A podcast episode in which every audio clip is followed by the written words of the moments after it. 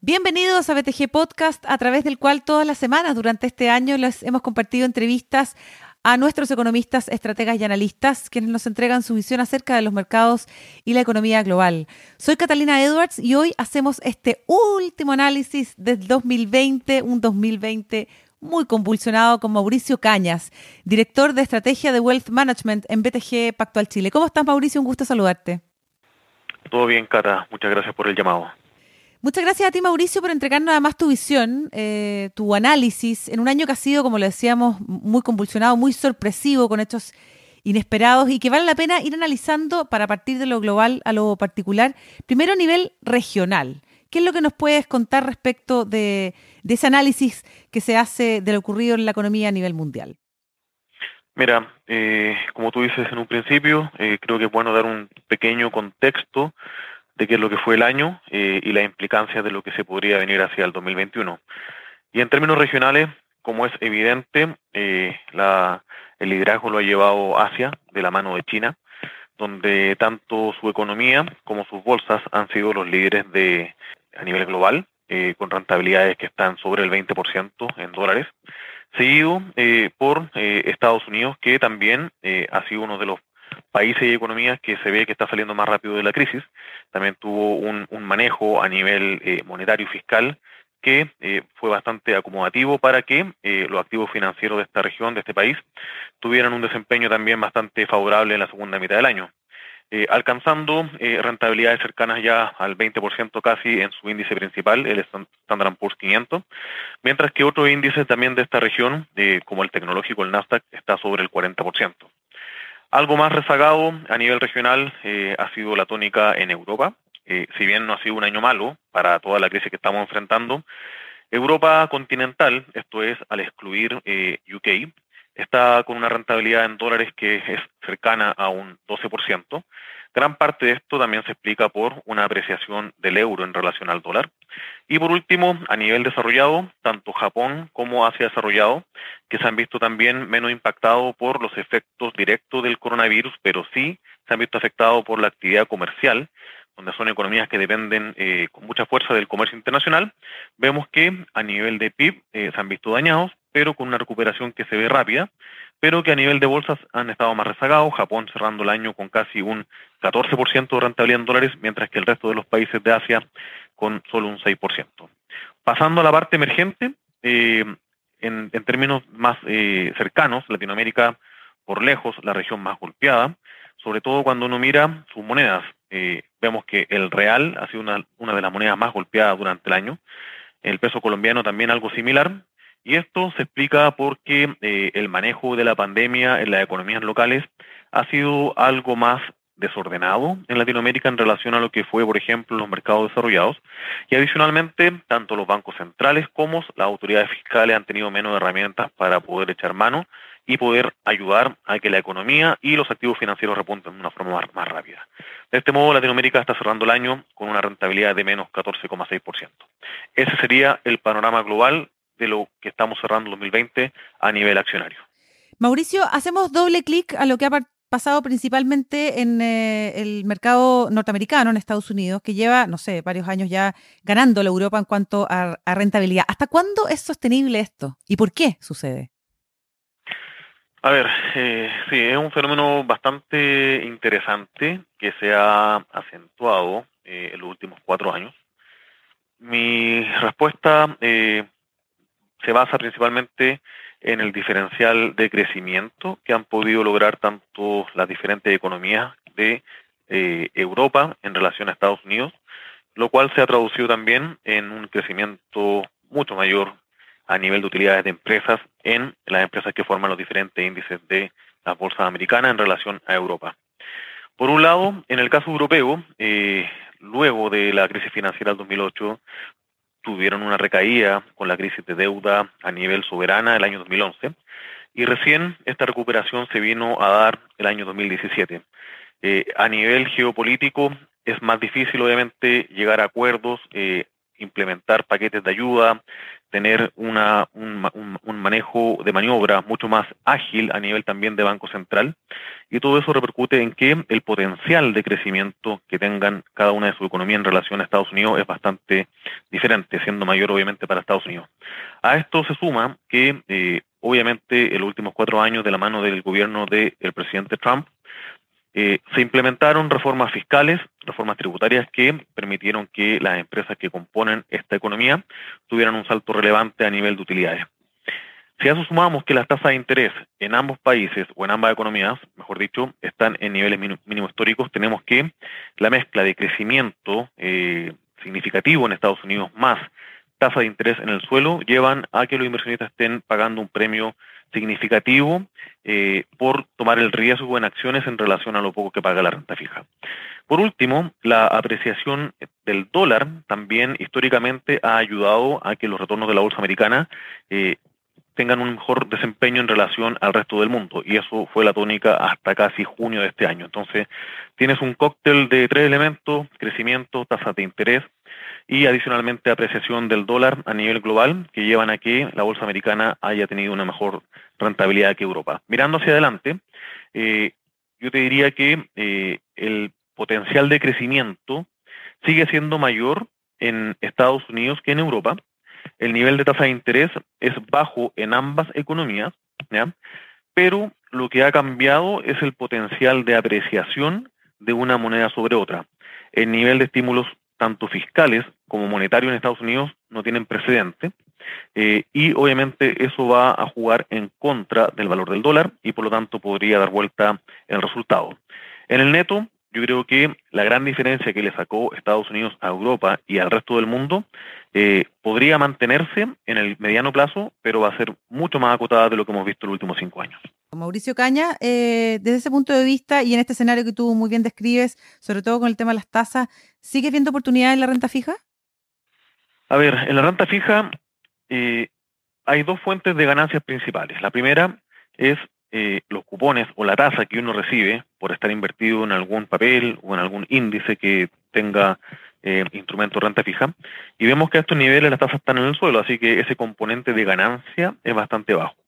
El segundo componente de ganancia en la renta fija es eh, la apreciación de capital, y esto se produce cuando los precios suben, producto de caída en las tasas de interés.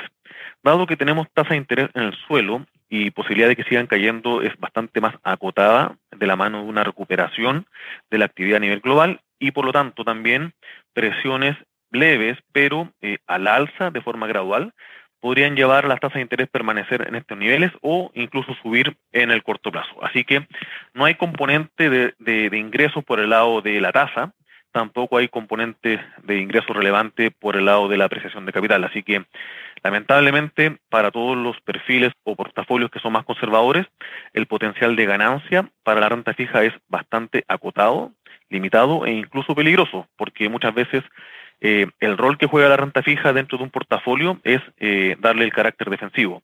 Y lamentablemente el espacio para que se dé esto es muy acotado y obviamente podría incluso terminar impactando los desempeños de las carteras. Mauricio Cañas, cines negros, amenazas que veas para el 2021. A ver, eh, siempre es difícil anticiparse a este tipo de eventos inusuales. en general, llegan a la cara y recién te das cuenta que obviamente se convirtió en un cisne negro. Pero con los antecedentes que tenemos hasta ahora, lo que sí podría eh, podríamos ver para, para el próximo año, eh, lo diría, lo, resumiría en tres, tres partes. El primero, eh, que es algo ya concreto, tangible, tenemos una cantidad de dólares, euros y yenes en la economía global que es ilimitado prácticamente supera con creces el nivel de demanda. Y en general, acá hay dos visiones. La visión estándar es que a mayor masa monetaria, obviamente, se podría eh, perder valor relativo de estas monedas en relación al resto de los bienes que se transan, y eso al final es inflación. Y hay otra escuela de pensamiento reciente que dice que eh, a estos niveles de demanda tan eh, agotada, mayores estímulos monetarios no generarían inflación. Pero de cara al primer semestre, obviamente eh, lo que estamos viendo es que la depreciación del dólar a nivel global es una forma de importar inflación para los americanos en relación al resto del mundo. Entonces, si a eso le sumamos disrupción en la cadena productiva y logística, creo que efectivamente la inflación de mediano plazo probablemente se está subestimando. Con esto, eh, las tasas de interés nominales, que en general tienden a seguir eh, la evolución de inflación, también podrían estar incorporando un escenario inflacionario menor a lo que se podría dar de aquí a 6, 12 meses. En ese sentido, eh, creo que eh, uno de los cisnes negros que podríamos tener de la mano de la recuperación de la actividad es un repunte en las tasas de interés mayor a lo que está descontando el mercado y por lo tanto eh, tener una pérdida de capital significativa para los fondos de pensiones, para las compañías de seguro, lo digo a nivel global, sobre todo para todos los portafolios que tienen un carácter más defensivo y que obviamente no tienen tolerancia a ese nivel de pérdida. Yo diría que ese es uno de los principales, o el primer cisne negro que efectivamente podríamos ver es que es una, alza eh, temporal, temporal, pero más allá de lo que espera el mercado en la inflación. Eso es lo primero. Lo segundo es, eh, a, nivel de precios, sobre todo de los activos más riesgosos, eh, si miramos el precio de las acciones y los múltiplos con que están transando, de alguna forma están descontando que el próximo año, con casi un 95% de seguridad, es que las compañías van a recuperar las pérdidas que tuvieron este año. Y para eso, para recuperar las pérdidas, necesitamos que la economía funcione en un modo, comillas, normal. Para funcionar de forma normal, eh, deberíamos ver que eh, el nivel de nuevos contagios de COVID a diferentes niveles, niveles globales, en, Estados Unidos, en Europa, en Latinoamérica, eh, tiene que ir retrocediendo. Y adicionalmente tiene que haber una implementación del nivel de vacuna, de vacunación de la población, que sea gradual, pero acelerado, de aquí al segundo trimestre. Si ese escenario no se da, las empresas no van a tener una recuperación tan rápida de su nivel de utilidades y claramente estos niveles de múltiplo que el mercado está pagando para comprar acciones dan poco margen de error. Por lo tanto, si es que no tenemos un nivel de recuperación económica y de las empresas, producto de menos contagios y la aplicación de la vacuna, las utilidades van a tener un eh, desempeño menor a lo esperado y podríamos tener una corrección a nivel de precios accionarios. Esa es la segunda segundo cine negro que eventualmente podríamos, podríamos ver. Y, el tercer cine negro eh, es algo que uno empieza a subestimar, dado que sale, sale Trump y entra Biden, y uno esperaría que Biden tenga una relación más eh, armoniosa con sus socios comerciales, eh, con sus aliados políticos y también con sus, comillas, enemigos políticos. ¿ya? Y en este sentido el mercado está asumiendo que, dado que hay un cambio en la Casa Blanca, las relaciones con China van a ser más amistosas. Eh, el tema de China y Estados Unidos no es solamente un tema de guerra comercial, sino que también hay algo más estratégico, más de, quién va a ser la superpotencia que va a dominar el mundo en los próximos 50 años. Y si uno entiende el problema China-Estados Unidos desde esa perspectiva, claramente hay aristas que no estamos dándole un poco de atención que es relevante. Ejemplos, el 5G, la propiedad del gobierno chino en empresas extranjeras, el bloqueo que tiene a ciertos aliados de Estados Unidos como Australia para la compra de, materias primas. Y en general, eh, hasta ahora eso no ha generado mucho ruido, pero obviamente China, eh, a mi juicio, va a querer seguir demostrando que tiene las capacidades para ser la superpotencia mundial y obviamente en algún momento del próximo año se podría generar tensiones y claramente al mercado eso no le gusta y ha mostrado históricamente que cuando aumentan las tensiones entre China y alguna potencia a nivel global, las bolsas retroceden. Yo diría que esos serían los tres principales cines negros que veo de cara al 2021. Súper interesante análisis. Mauricio, ya que estamos hablando de China, hablemos del cobre, ¿no es cierto? Que nos ha dado un buen regalo navideño, sobre todo este año. Pero es interesante ver la correlación eh, cobre-IPSA. ¿Cómo lo ves tú para el próximo año? Mira, eh, sí, históricamente se ha dado una correlación eh, cobre-IPSA. Eh, en los últimos eh, dos años ha sido menos eh, pronunciada, principalmente por problemas locales. no vale la pena recordar qué ha pasado en Chile para entender que efectivamente la bolsa ha perdido un atractivo en relación al resto de los activos financieros para el grueso de los inversionistas. Pero, de todos modos, los fundamentos del cobre, mirando el nivel de producción, entrada de nueva oferta, recuperación de demanda, los bajos niveles de inventario y nuevamente las disrupciones en la cadena logística eh, nos hacen pensar de que hay un piso para el próximo año que sigue siendo un nivel bastante atractivo tanto para la economía local, emergente y sobre todo para Chile. En este sentido, nosotros creemos que efectivamente eh, esto va a ayudar a tener una mejor recuperación económica y como por, consecuencia, se traduciría en mejores perspectivas para las empresas chilenas. el cobre no tiene, obviamente, un movimiento aislado en relación a los otros commodities y materias primas también eh, creemos que hay otros que están rezagados, como por ejemplo la celulosa, que debería empezar a recuperar precios de la mano también de un consumo eh, más normalizado desde China. Si uno empieza a sumar los diferentes componentes de commodities, en el agregado creo que eh, las perspectivas para el próximo año son más positivas que negativas, y esto sí sería uno de los factores que eventualmente podría ayudar a que la bolsa chilena tenga una recuperación adicional y que incluso podría ser mayor al resto de los mercados globales. No estoy tan claro si va a ser mejor que Latinoamérica, porque no nos olvidemos que seguimos con problemas locales, tenemos una agenda eh, eh, política, constitucional bastante cargada y obviamente de cara a la elección de los constituyentes y cómo salga eh, esta conformación, si algo más centrada o algo más extrema, sería el último, la última barrera para estar observando si el, si IPSA es capaz de superar los 4.500 puntos de aquí a los próximos seis meses. Si vemos que el resultado de este órgano constituyente tiende a eh, ideas más de centro, claramente creo que la bolsa va a tener un muy buen desempeño de cara al primer semestre del próximo año.